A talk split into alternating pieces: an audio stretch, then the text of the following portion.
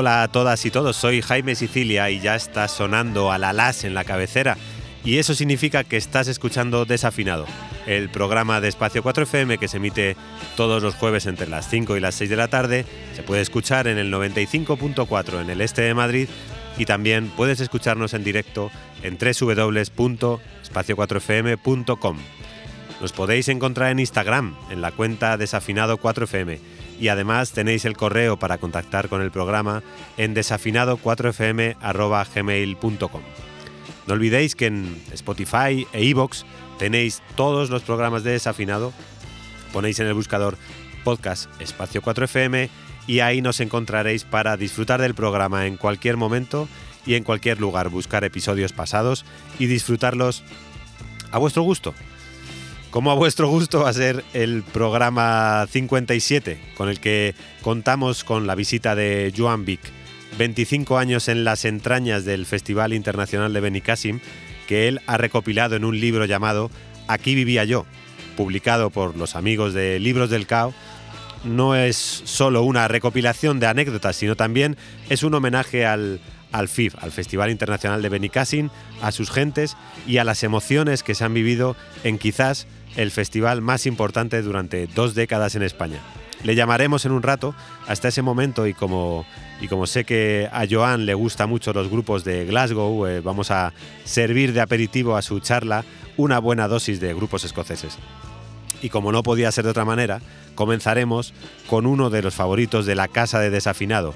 Hoy iniciamos el Desafinado 57 con Orange Juice.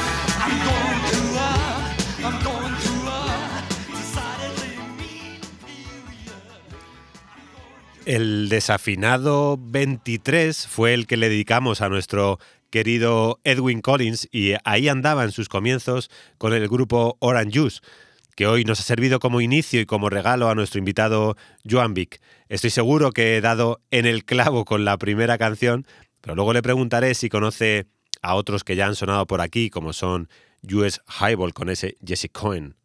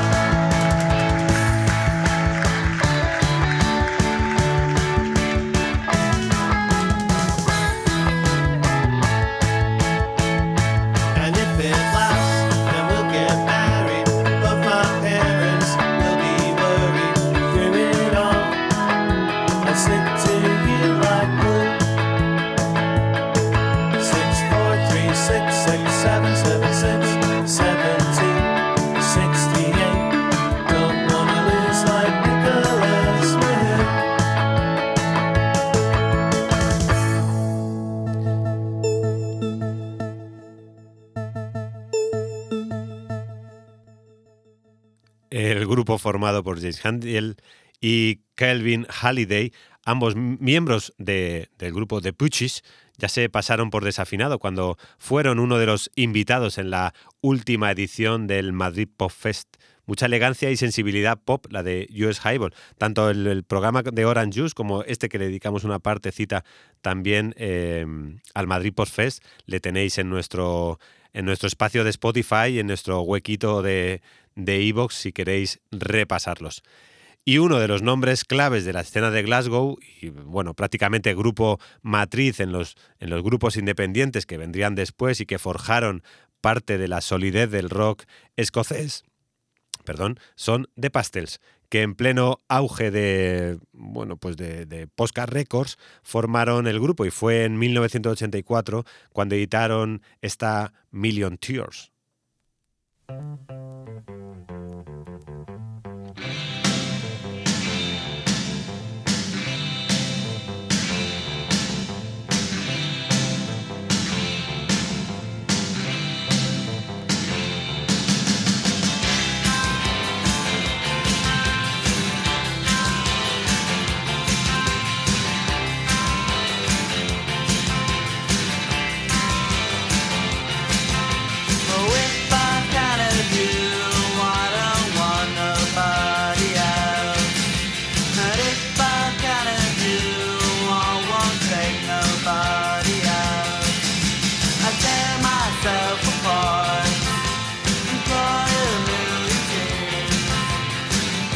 break down the walls of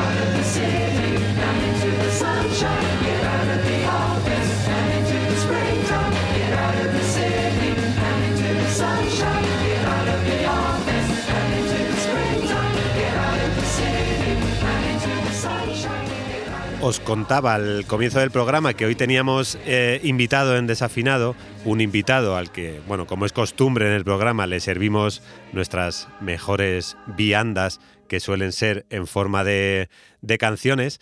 Y mm, en el caso de hoy, como se contaba al principio, nos visita Joan Vic. Buenas tardes, Joan. Bienvenido a Desafinado. Hola, buenas tardes. Gracias por invitarme es, un auténtico, es un auténtico placer. Joan Vic publicaba en mayo con la editorial Libros del Cao eh, Aquí vivía yo, una crónica emocional de mis 25 años en el FIF.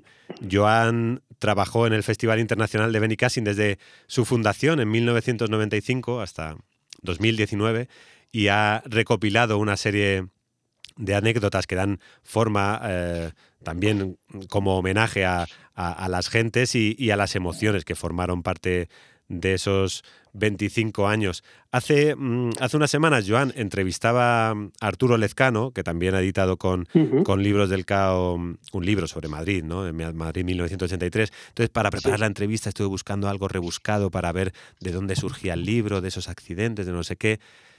Y al final bueno, yo eh, como que empecé a sacar ahí una historia y, me, y le digo, eh, Arturo, ¿de dónde nace el libro? Y me dice, Jaime, esto nace de una liada. Entonces, no sé si en tu caso nace con una liada que ha durado 25 años o, cómo ha sido, cómo ha sido el, origen del libro, Joan. Pues un poco sí. Eh, visto así, yo ahora me da un poco de vergüenza decirlo pero yo a los 23 años o así estaba quemado de la industria musical. O sea, ya llevaba como cinco años mm, con mis grupos, escribiendo en prensa y haciendo y eso, trabajando en la industria. Y, y, solamente tenía 23 años y ya estaba quemado. Entonces me fui a vivir a Londres y nada más, y, en Londres un poco me reencontré con, con, el placer de escuchar música sin formar parte de nada. Y, y, entonces pensé, lo que no me gusta es lo que hay detrás de la industria, pero en realidad a mí la música me sigue gustando muchísimo y yo quiero trabajar en esto y quiero, quiero vivirlo desde dentro. Y entonces fue una aliada porque justo a la vuelta yo acababa de volver de Londres y llamé a Luis Calvo de Elephant para decirle, oye, ya estoy por aquí otra vez.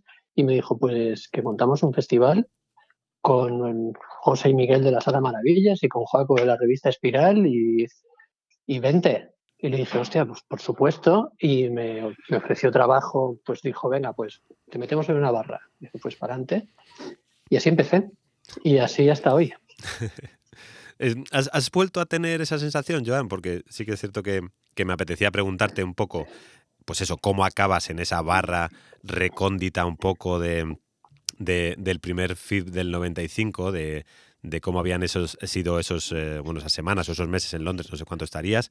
Em, ¿Te has vuelto a sentir así? Así quemadete. Bueno, sí, seguro, ¿no? sí, eh, sí, es una, es, digamos, una hipoteca que hay que pagar para, para trabajar en esto. Creo que en, en, la industria, yo soy muy, no me gusta por otro lado las que se critique a la industria de la música porque sí, porque es, la crítica fácil. Normalmente a la gente que le gusta la música y a los artistas también eh, es muy fácil decir es que la industria es lo peor y que, y que mm, son el cáncer de la música, como quien dice. Pero, pero bueno, nosotros no conoceríamos estas canciones que has puesto para empezar el programa, que a mí me gustan tanto, no las hubiera conocido si no hubiera sido porque las leí sobre ellas en un en una revista o porque las escuché en un programa de radio o porque las publicó una discográfica. y, porque, y para conseguir que las publicara una discográfica, en muchos casos era gracias a que esos artistas tenían un manager, Quiero decir que la industria es necesaria y, no es intrínsecamente mala. Lo que pasa es que como en todas las industrias que se supone que tienen algo de glamour, hay mucha gente que está en eso solamente para figurar o para, para ser guay y no tanto por la verdadera pasión por lo que se está haciendo. Entonces, bueno, eh, siempre te encuentras con gente así y, en esos casos, pues, pues te quemas un poco, pero, pero sí, hace muchos años que aprendí a separarlo y, y, por eso sigo ahí. Y la verdad es que sigo encantado y no, no, me cambio por nadie. Oye, Joan, ¿y qué tal mm, qué estás recibiendo del libro? ¿Qué, cómo es eso de, pues de firmar en la Feria del Libro? ¿no? Firmaste la semana pasada, de hacer presentaciones. ¿Cómo, cómo te sientes ahí? Pues yo estoy flipando, la verdad. No, no me esperaba para nada. Lo firmar en la Feria del Libro me pareció una fantasía eh, un poco fuera de lugar, además. ¿Qué, ¿Qué, escenario sería del FIB, ese de firmar en la Feria del Libro? Sería un gran escenario, ¿no?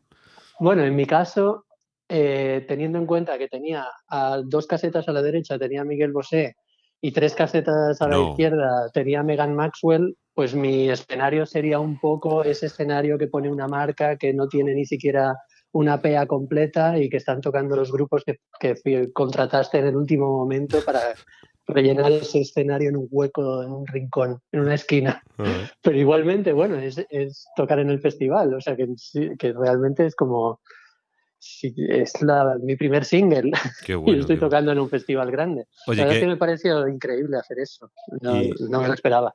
¿Y qué te cuenta la gente? Que es, gente que ha estado por el festival, es gente que, eh, que no se ha perdido ninguna edición hay, absolutamente de todo. A mí me está sorprendiendo mucho la, respuesta al libro, porque hay desde gente que ha ido a muchísimas ediciones del festival, gente que ha estado en todas las ediciones, pero también gente que no ha ido nunca al festival y gente que no ha ido nunca a ningún festival. Y les ha gustado el libro. Y entonces mm, veo que, que se cumple una de las intenciones que tenía yo con el libro, que era, que era ir un poco más allá. O sea, que, que si el libro hubiera sido un tratado de jardinería, también me gustaría que a la gente le hubiera gustado. O sea, que no, mm, no quería que fuera un libro solamente para asistentes al FIP, sino que, que fuera un libro para gente que le gustase la música y que, y, que a, quien pudiera transmitir. El libro va de, de amistad y de, y de amor por la música. Eh, Entonces esos son los dos temas reales y luego, por supuesto, está dentro de un marco, que es el marco del Festival de Benicassim. Sin ir más lejos, yo no he pisado el FIP nunca. Em, he disfrutado el libro eh, muchísimo, eh, porque además son son, em, son lugares comunes, aunque, aunque no hayas estado lugares comunes en, el mejor eh, aspecto de la, de la, palabra, porque sí que es cierto que todos los grupos que, que menciona Joan, o más o menos todos los grupos, suenan, son familiares, son cercanos, aunque, aunque no hayas estado en el FIP, pero es que el FIF ha formado parte de nosotros, hayas estado o no hayas estado. Y yo le he leído este libro, le he releído, le he disfrutado, le he escuchado, porque em, una parte importante es escuchar, escuchar todas esas canciones pues que, que, Joan menciona esas o revisar, ¿no? Yo tenía hacía un este que decía, a ver, Joan está hablando de este de este año, voy a ver quién estuvo quién estuvo este año en el en el cartel. Entonces eh, no es necesario haber estado en el FIB y porque además eh, va, mucho más allá de ello. Eh, mm, Joan, estar presente en la primera edición del FIB como parte del festival, ¿cómo es eso que, cuentas que era casi emocionarte encontrarte con, con la sensación de que no estabais solos, de que había gente que, que, conocía esos grupos que, pues que aparecían en fanzines, en las revistas que tú mencionabas, en esas camisetas raras que, que en, otros, en otros círculos podían, podían ser raras. Em, dices en el libro, ¿no? Creo que, os, sorprendíais que, hubiese gente tan ilusionada como vosotros. Claro, es que, a ver, eh, el 95, mm, ya, ya los que recordamos del año 95, de tener 20, yo tenía 23 años, pues ya somos muy mayores. Entonces, es una época pre-internet, eh, pre-teléfonos móviles, pre-grupos de WhatsApp, pre todo, toda la manera en la que nos relacionamos ahora mismo. Entonces, nosotros descubríamos a los artistas y la música que nos gustaba gracias a, Radio 3 en parte, pero Radio 3 tampoco ponía todo porque teníamos hambre de llegar más lejos de lo que llegaba Radio 3. Y, y luego, pues por revistas, fanzines, amigos. Y entonces era, una, era, era muy, muy minúsculo, todos los grupos, las comunidades eran muy pequeñas. No, todos conocíamos a lo mejor a una persona en Barcelona y otra en Santander con la que habíamos intercambiado nuestros fanzines porque había salido una reseña de su fanzine en otro fanzine y te ibas escribiendo, pero era un proceso muy lento y aparte no te conocías en persona con esa, con esa gente. Y de repente, en tu ciudad o en tu pueblo, si no eras de Madrid o Barcelona, yo no sé cómo era exactamente la experiencia siendo de Madrid o Barcelona, pero yo soy de Palma, que tampoco es un pueblo, y aún así pues eh, yo conocía a lo mejor a 10 personas que les gustase lo mismo que a mí. Entonces, de repente llegas al Festival de Benicassim y somos 7.000, que ahora mismo nos parece una cifra pues que, no es pues, modesta, pero que en aquel momento era eran miles y miles de personas. O sea, era como, somos 7.000. Está este velódromo llenísimo de gente y toda esta gente ha venido a ver a los Pastels y a Supergrass no, no tenía, era, era una sensación como de, Dios, somos muchos. O sea, era como una epifanía. Era, era buena esa receta que también cuentas del, del punk, ¿no? Del indie de los primeros 90, que es lo importante era sacar las cosas adelante. Ya, ya aprenderíamos a hacerlas por el camino, ¿no? Sí, eh, para mí el, el, el, indie, tal y como se entiende ahora, eh, no es no es la idea que tenía yo de indie en los 80 y en los 90. Y entonces yo soy del indie primigenio, del indie canónico. Y ese indie es la actitud del punk, la enseñanza del do it yourself, el hacerlo tú mismo del punk, unido a eh, un amor por la música de los 60, las melodías de, de, la psicodelia y del pop de los 60 y el folk, y con, y con un extra de sensibilidad, con menos agresión y más sensibilidad. Para mí eso es el indie y, eso, y de ahí para mí viene eh, pues, bueno, la, la, música que me gustó de toda la vida y me sigue gustando y, y, la, y la música que propició la creación del Festival de Benicassim. Luego ya, pues la, vida evoluciona y todo el mundo tiene que evolucionar con, los tiempos. Pero, pero sí, ese, ese espíritu de nacido del punk me parece importantísimo. Em, en el libro de Joan, en Aquí vivía yo, bueno, pues podéis saber, em, bueno, al final, que tampoco lleva mucho misterio, ¿no? Pero cómo se elige Benny Cassin em, para, para, bueno, para, para, ser la sede, ¿no? Esos, esos, ese primer escenario, ese primer, esa primera ubicación, la del velódromo y todas esas aventuras que, que allí surgieron. Eh, en una de las partes del libro mm, eh, me interesa de esa primera época, Joan, eh, la incursión de la electrónica en el, en el cartel del FIP, que en esos momentos tú cuentas que no era nada fácil que, esos indies admitiesen ¿no? a, a, Orbital, a Chemical Brothers. ¿Recuerdas que, fuese mm, mm, polémica ¿no? tomar, tomar esa decisión en aquel momento? Sí, yo igual que igual que acabo de decir que yo me sigo considerando indie, eh, yo soy muy crítico y autocrítico con, con mi comunidad. Y creo que una de las peores cosas que tiene eh, los indies como tribu es el purismo y, la cerrazón eh, mental y el conservadurismo. Entonces, eso se mostró claramente pero fue muy rápido, la verdad, el cambio en, entre el 95 y el 96, al menos dentro de lo que es el contexto del Festival de Benicassim, se vivió la evolución de no aceptar para nada música electrónica, o sea, recuerdo que se decía el clásico, es que esto no es música o esto es solamente apretar un botón y ya está, y, cosas así. Em, a no solamente aceptarlo, sino encima como abrazarlo de una manera entusiasta. Y fue prácticamente de un año para otro. En el 95 los DJs de Cosmos Records de Barcelona vinieron, pincharon house y los indies se sentaron en el suelo como protesta, silbando y tal. Y, al año siguiente ya teníamos a los Chemical Brothers y a Orbital tocando prácticamente de cabezas de cartel y con todo el mundo volcado en su música y además recordando aquellos conciertos como, como dos momentos muy importantes en la historia del festival. El de Orbital, hay gente que todavía me lo recuerda. Yo la verdad es que no me acuerdo de nada del de Orbital. eso es buena señal, seguramente eso es buena señal. Sí, estaría trabajando, la verdad. Pero, pero, pero sí, es que hace poco me lo ha recordado gente, ah. como que fue algo muy importante para ellos.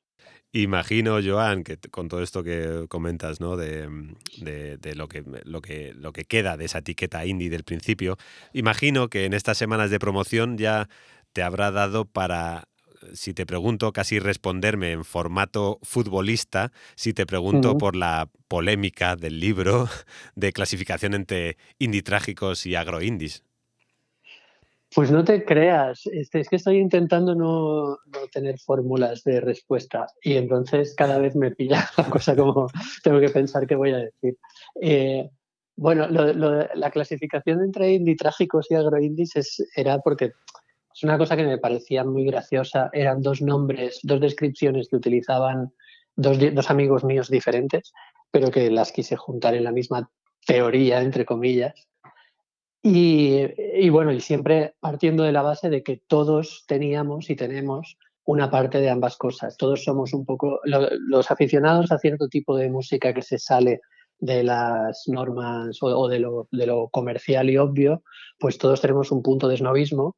Y por otro lado, al menos, eh, bueno, iba a decir en España, pero teniendo el público inglés que hemos tenido, pues pasa lo mismo si vas a un festival y vas con tus amigos, tienes también la intención de pasártelo bien por encima de todo. Y eres capaz probablemente de perderte algún concierto de algún artista que te gustaba mucho porque estás pues, eh, en otro sitio disfrutando de estar con tus amigos. Y lo que quieres ser, eres joven, estás con tus amigos en un entorno eh, de libertad absoluta y entonces lo que quieres es reírte. Entonces, bueno, esa, esa mezcla entre, entre fans un poco más eh, menos exigentes y luego fans mucho más elitistas, yo creo que al final eh, igual había algunos indie trágicos puros y algunos agroindies puros, pero yo creo que, que, que, todos teníamos un poco de todo. Y también, a ver, también tengo que reconocer que tuve muchas dudas a la hora de meter el término agroindie dentro del libro porque me parece un término un poco despectivo y, clasista y tal, y, tuve dudas, pero describía también lo que yo quería describir, que, bueno, que al final lo metí. Y me, además me sigue pareciendo gracioso, o sea, lo, siento, lo, digo como con la boca pequeña, pero me sigue haciendo gracia, entonces lo quise meter.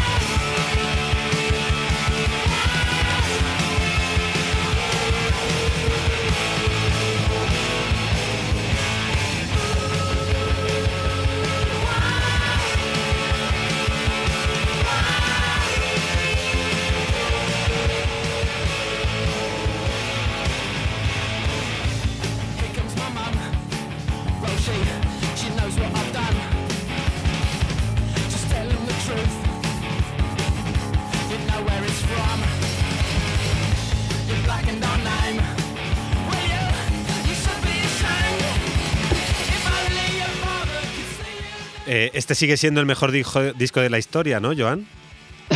bueno, no diría tanto, pero, pero desde luego es el mejor disco de Supergrass, sin ah. duda. Y el mejor disco para mí de la época del Britpop y de, todo aquello. O sea, ni Blur, ni Oasis, ni siquiera Pulp. Para mí este disco es el mejor de toda aquella época. El FIB era el mejor lugar del mundo para los artistas que adorábamos. Me parece eh, una de las frases del libro me parece súper importante y que algo que, además, eh, bueno, de, disfrutar con los grupos que, adorabais, eh, algo que os tendría que quedar como medalla también es, es cómo convencéis a, a Belan Sebastián, por ejemplo, para que, para que toquen en el FIB, ellos que nunca habían tocado en festivales. Sí, ahí bueno, tuvimos eh, la complicidad de su manager, que vino un par de años antes. También cuento un poco cómo fue eso en el, en el libro. Y, pero, pero es que es cierto que, en, el, en el se trataba a los artistas, éramos ante todo fans. Mm, primero los, los organizadores, quiero decir, los, los, propietarios, los que tomaban las decisiones. José y Miguel Morán, antes de ellos los tres primeros años, Luis y Joaco Espeleta también. Pero luego todos los que trabajábamos allí formábamos eh, parte de un equipo que éramos todos fanáticos de la música y, nos gustaban mucho los artistas ah, que actuaban en el festival. Y entonces la idea era tratarlos lo mejor posible y que estuvieran, que no les faltase de nada. De hecho, hay una cosa que no sale en el libro porque lo olvidé ponerlo, hubiera, hubieran sido dos líneas, pero con el feedback que voy teniendo, me van eh, escribiendo, me llaman ex compañeros y compañeras de trabajo de todos estos años para decirme, me ha gustado mucho esto y tal. Y entonces he hablado ya con tres acompañantes, que acompañante era una función que teníamos en el festival, había como unas 20 personas cuya función era, se les, se les adjudicaban tres o cuatro artistas durante el fin de semana y su función era ir al aeropuerto, esperar a esos artistas a su llegada y acompañarles durante toda su estancia para eh, facilitarles cualquier cosa que les pudiera hacer falta. Tanto si era a nivel de traducción como si lo que necesitaban era saber dónde se conseguían las pulseras o hablar con el, equipo del escenario o buscar mm, cosas que pudieran querer buscar que no fueran totalmente legales. A Frida, por ejemplo. por ejemplo.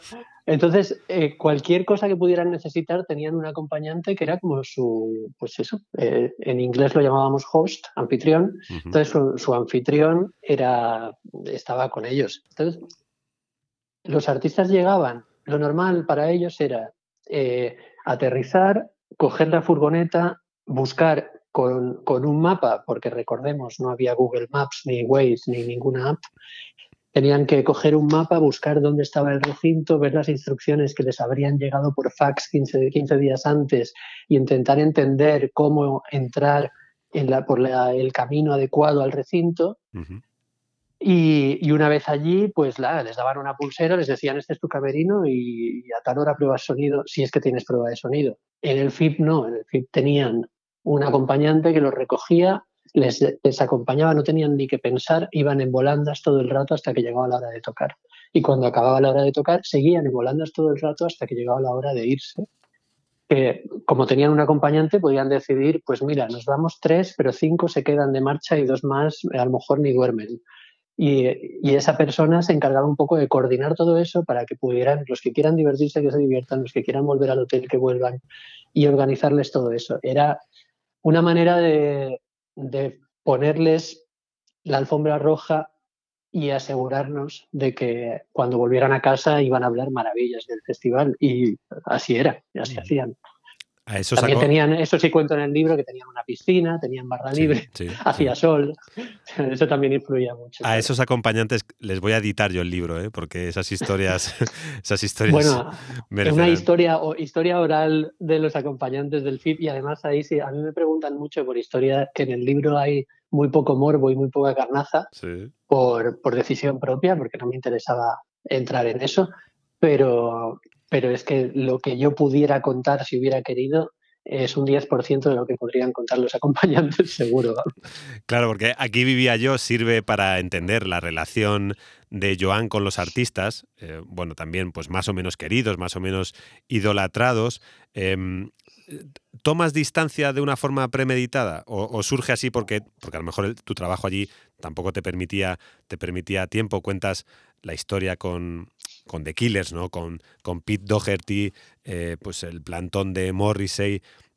Eh, eh, ¿Son esas quizás las más complicadas de gestionar? Además de los huracanes. Sí, no, bueno, las, las más complicadas de gestionar son las, las de los fenómenos meteorológicos incontrolables. O sea, eso ahí sí que no hay manera de preverlo ni de. O sea, la reacción es al momento. Y, tiene, y hay que, no sé, hay que aprender sobre la marcha a reaccionar. No, luego, no sé si las que cuento en el libro son las más complicadas o, o- o son las que me dejaron a mí una huella más profunda. O también, yo he intentado que el libro sea divertido. Entonces también he eh, las que cuento son un poco las que me parece que, que pueden, aunque no despierten una carcajada, sí que hacen la lectura amena y, y tienen ese efecto un poco de sorpresa que, que hace que, pues, que te diviertas leyendo. Entonces, seguro que ha habido momentos más complicados que los que cuento, pero, pero esos son los que, los que yo tenía en mente. Lo que he escrito en el libro es lo que, lo que contaría, lo que he contado muchas veces cuando, pues eso, estamos en una sobremesa y, y sale la, la oportunidad de contar una historia que me pasó. Pues esas historias han salido muchas veces. Cuentas, eh, bueno, historias de amistad también, ¿no? Por ejemplo, con, con Howe Wells. eh, o también cuentas eh, a través de, bueno, de, de la historia que, que te sucede hace pocos meses, ¿no? Con, con eh, Bunbury en, en Los Ángeles, ¿puede ser? Sí, en Los Sí. Ángeles fue. Eh, lo- bueno, también te quería preguntar por cómo está Bunbury, que esto se sale un poco del, se sale un poco del este, pero yo que sé que te une amistad, quería preguntarte eh, por cómo se encontraba, si, si te apetecía. eh, eh, Pues a ver, es un tema muy personal. Por eso- por que eso digo que- quiero. que, que- eh, que sé que era un poco complejo, pero bueno. está, está triste, pero, pero bueno, está, está bien, es la decisión correcta. fantástico. Se cuenta, se cuenta una, una historia muy, muy divertida, muy curiosa también con, con Paul McCartney eh, encontrándose en las calles de, de Los Ángeles en el libro. Eh, Joan, ya conocemos lo que supuso la, la llamada guerra de festivales de, de 2008, pero me gustaría saber cómo lo vivíais vosotros, lo- los, los trabajadores, si, si, si teníais esa polémica como, como marcada casi en vuestro día a día o, o os llegaba esa rivalidad a, a vosotros. Bueno, nos llegaba inevitablemente, em, pero por otro lado, eso, nosotros éramos trabajadores. Ajá. O sea, no Eh, había una lección, nosotros- es que me imagino como una charla de entrenador, ¿no? De, de, de aleccionar No. un poco. No, no. No, no, no, eso no. Además, nosotros eh, teníamos amigos, muy buenos en todos los otros festivales. Ujú. sea, todos, al nivel de trabajadores, yo creo que la relación siempre fue muy buena en todos los casos, pero sí que es cierto que era inevitable que te afectase esa competencia.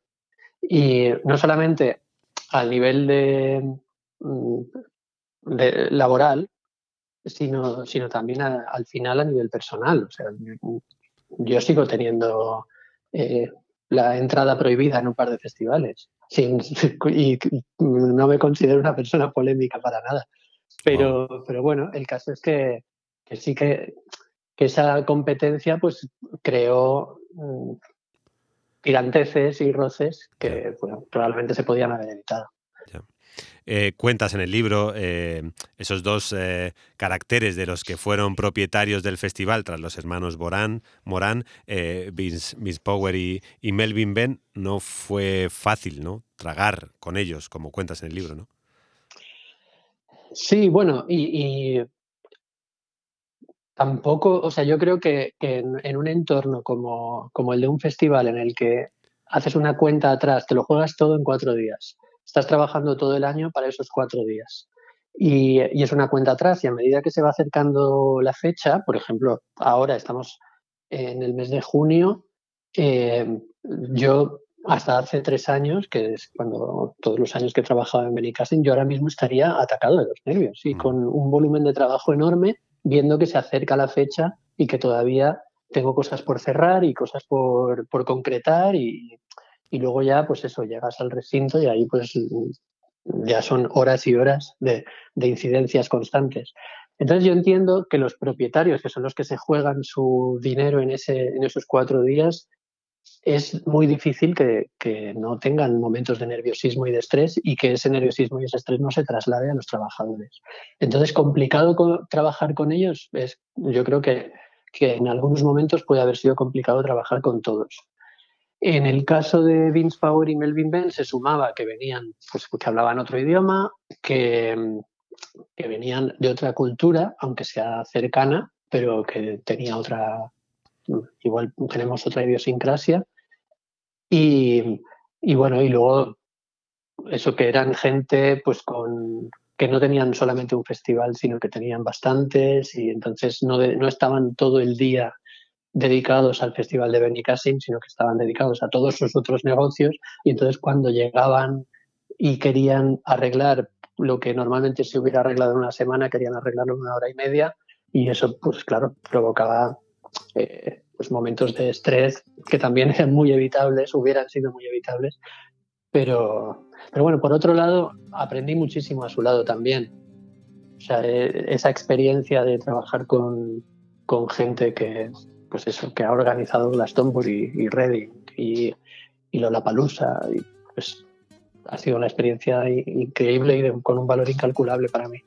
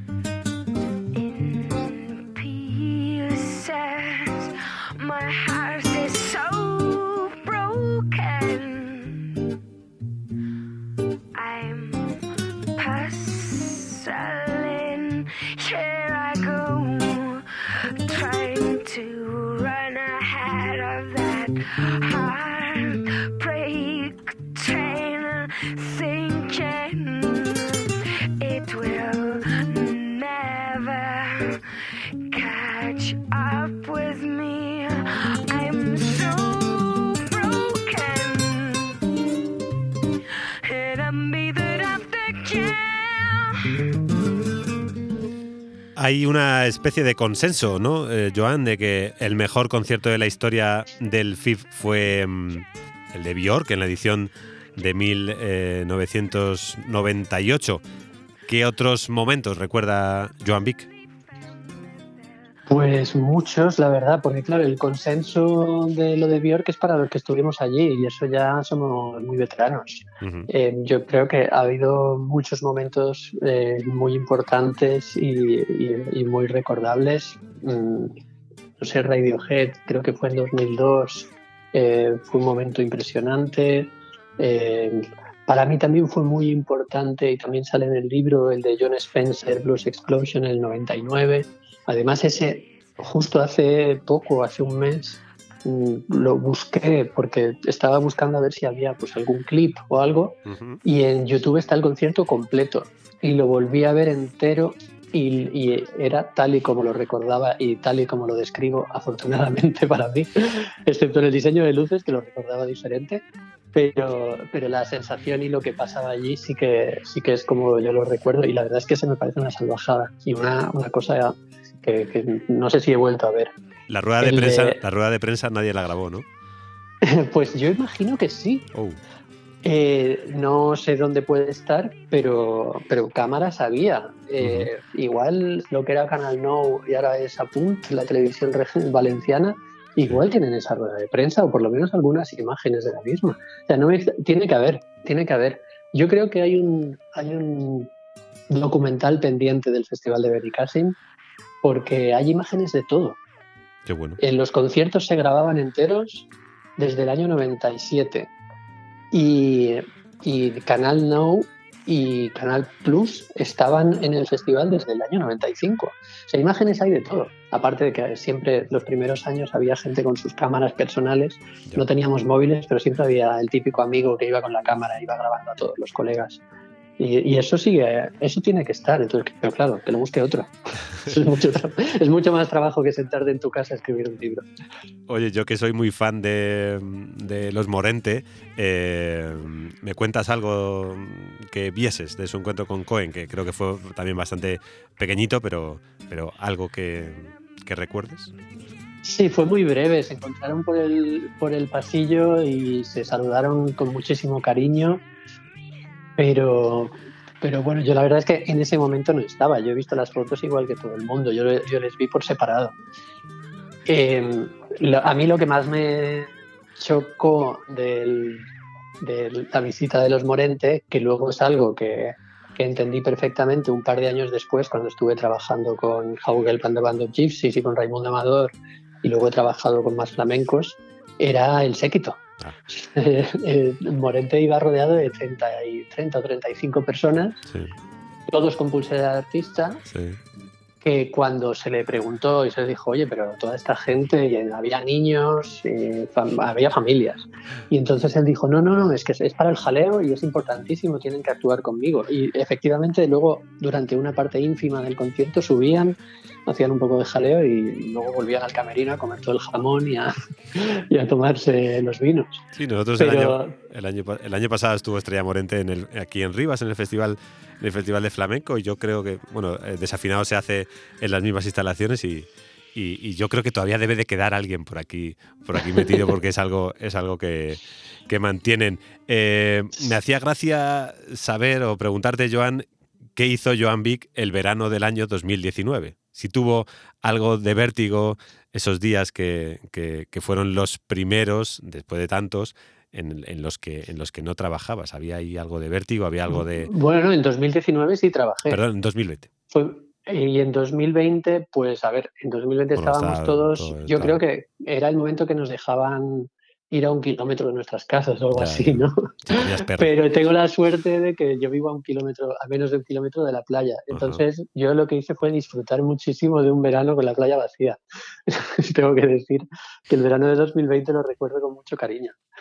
Bueno, Joan, vamos eh, llegando al, al, final de la entrevista, pero bueno, desde que, mm, desde que preparaba, bueno, pues, pues la entrevista contigo en Desafinado, siempre tenía en la, en la memoria a, Ernesto, a Ernesto González, del que hablas en, el, en el libro también, que fue el responsable eh, de que el festival apoyara a, bueno, pues a medios pequeños como Desafinado, a, a fanzines y radios comunitarias que, que eran tan importantes en esos primeros años y que al final era, bueno, pues prácticamente de donde veníais casi, casi todos y y me apetecía que, sonase Everybody's Talking de, de Luna, que sé que, que le gustaba. Mm. Sé que también eh, lo pasas un poco mal cuando hablas de él. Si quieres eh, decir algo, lo puedes decir.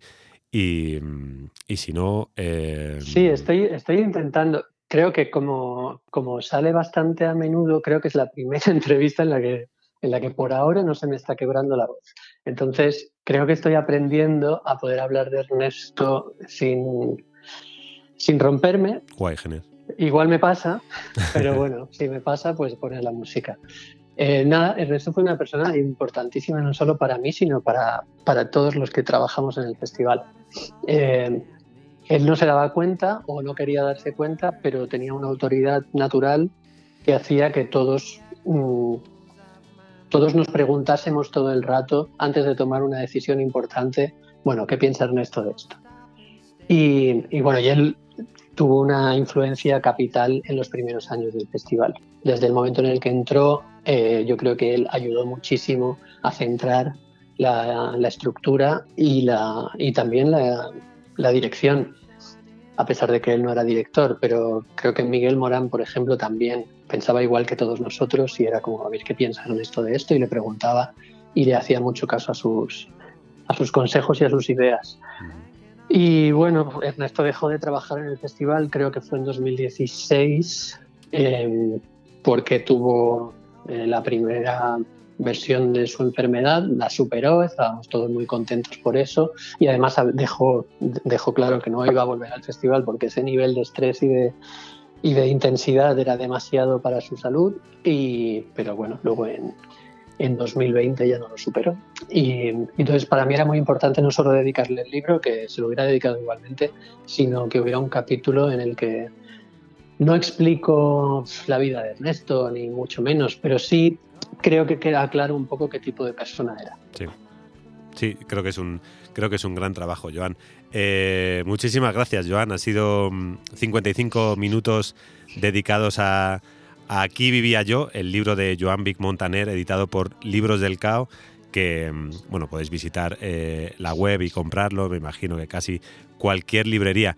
Joan, ha sido un placer gigante tenerte por aquí y, y, bueno, que espero que en cualquier concierto por ahí nos veamos y, y que he disfrutado muchísimo el libro, ¿vale? Qué bien, muchas gracias, Javier, de verdad. Un abrazo, Joan, chao.